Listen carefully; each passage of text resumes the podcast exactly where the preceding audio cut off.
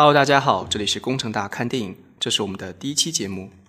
是的，本期节目会为大家带来时下最热门的电影的评价与吐槽。话不多说，进入到本期的主题：神秘的东方力量——奇异博士。本部影片由导演斯科特·德瑞克森执导，此人为资深漫威粉丝，相信对奇异博士的理解是十分深厚的。而这部电影并没有辜负我们的期望。总体来说，本部电影质量上乘，特效精美。剧情虽说有些不足，也不至于干瘪。再加上卷福对此类角色的理解能力与演技，我给出这部电影八分的好评。然后主要说一下视觉特效吧。如上所述，打造多重维度自然是视觉特效的核心，更确切的说，是空间变形撕裂出维度缺口的动态过程。纽约城中像定点爆破般齐刷刷向画面中心栽倒的那一排排摩天楼群，博士立在楼前望风景。纽约城在旋转的镜头下扭曲得让人头昏目眩，尤其是在 IMAX 3D 的效果下，更是尤为震撼。不止青岛的楼群，片中可见的疑似纬度转换，几乎都遵循着此旋转方针。再搭上闪光的玻璃，建筑上的花纹宛如大号万花筒，流光飞舞。接下来严重剧透，请没有看过的同学们认真听一听。本尼饰演的是一个接受过十几年精英教育的医学博士，只接挑战性案例的顶级神经外科医生，自信满满，住纽约市中心，戴机加表，开兰博基尼，简直是最典型知识精英形象。然而，一场车祸改变了他的人生，那双拿柳叶刀的手被碎玻璃扎断了神经，连剃须刀都握不稳了。接下来当然是套路。尝试失败，再尝试，再失败，于是沉沦，于是颓废，直到最亲密的朋友也失望离去。绝望之中的博士听说神秘的加德满都有人可能会治好自己的手疾，病急乱投医。他孤注一掷，拿最后的钱买了机票，飞往东方。一番套路后，他遇到了古一法师。原漫画中的古一法师是出生在喜马拉雅山路的亚洲人。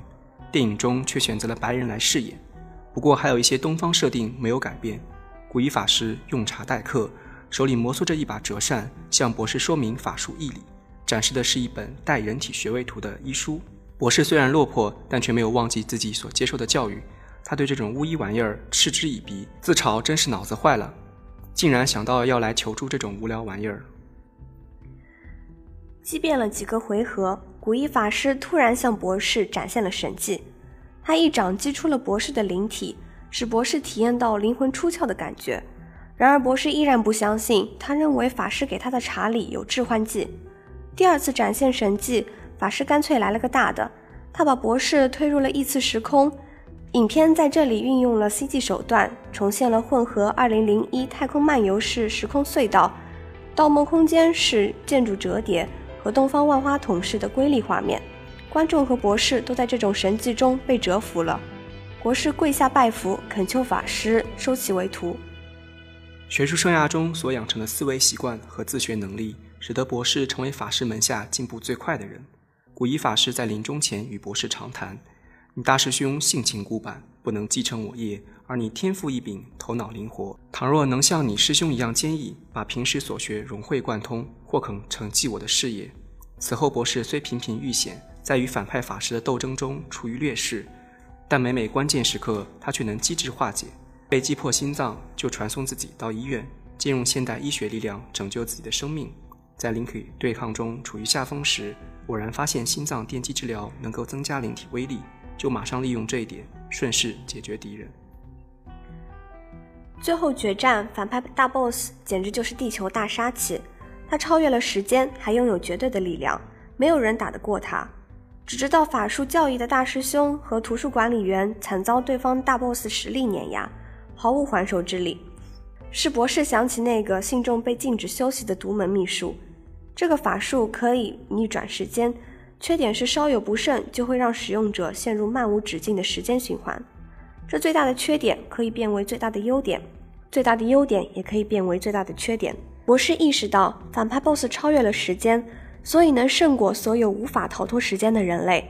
但如果有人能够利用法术把反派 BOSS 拖入时间循环，即使在这样一个循环里，人类被击败无数次，也不会让循环外的其他人受到影响。他找到了对方唯一的漏洞，最终不辱使命，取得了胜利。英雄终于获得了胜利，我们的节目也要结束了。接下来为大家带来一首电影原声，在这歌声中结束我们第一期工程大看电影。